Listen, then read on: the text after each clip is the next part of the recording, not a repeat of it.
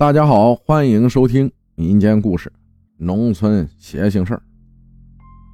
你好，浩哥，我是你的听友，我叫杰克的二大爷，听了有两三年了，十分喜爱你的节目。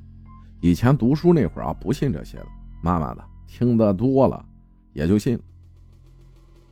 今天我要来分享十月份时我大姨夫给我讲的事儿。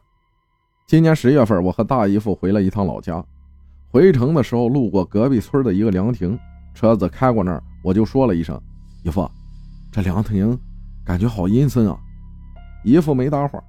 回到家吃完了饭，姨夫和我爸妈在这儿聊天，就说到了这事儿。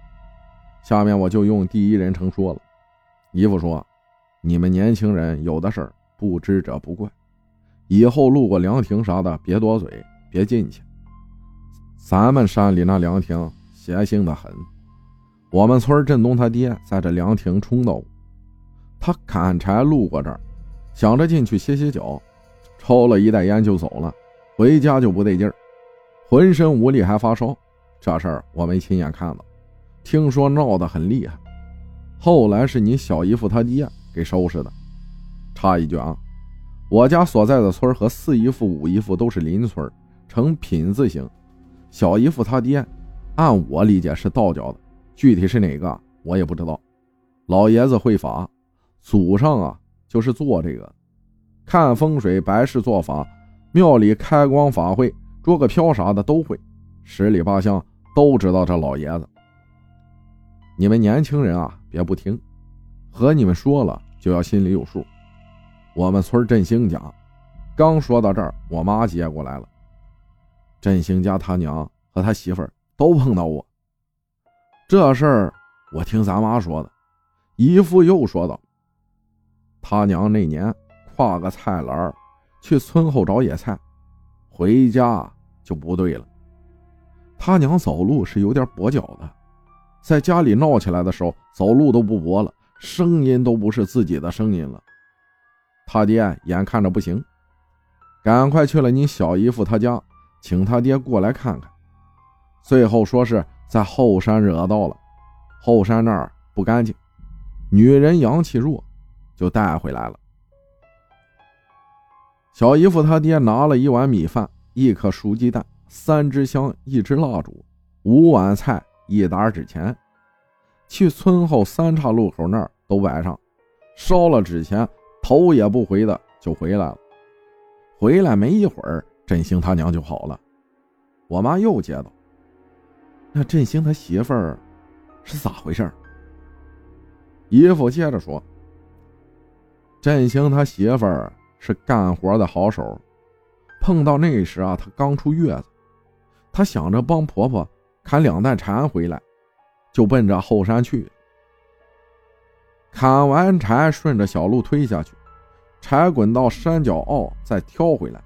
山脚坳那地方你也知道，不干净。”后山啊，就属这块地方了，最脏了。山坳那儿有一块凸出来的大石头，石头下面有个往里凹的崖洞。以前很多人家的古坛啊，都放那儿。振兴他媳妇儿呢，也是拼，出月子就来砍柴，把那担子柴挑回去了。晚上，家里的孩子就开始闹腾。他爹娘听到了，赶忙起身呢。孩子一直哭，折腾了一夜。第一声鸡打鸣一叫唤，孩子啊就不闹了。但是呢，看着也是奄奄一息。振兴是一看没法子，就跑去请你小姨夫爹来了。老爷子过来一看，这是带回来了呀。这些玩意儿不给点厉害的，就拿不住他。随后叫。振兴一起返回家中，拿了一些法器，就去后山坳那儿了，做了一些法事，把那玩意儿啊收在了一个土陶罐里，罐口封住，贴上了符，符上面印着祖师爷传下来的印章。罐子埋在那颗大石头下台阶的第二步，翻开石头台阶就能看见罐子。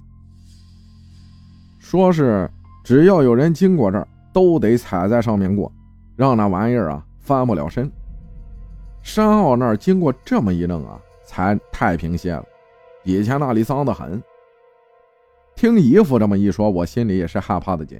老家都没啥人了，房子有的倒，有的塌，没人住了，就更显得阴森起来。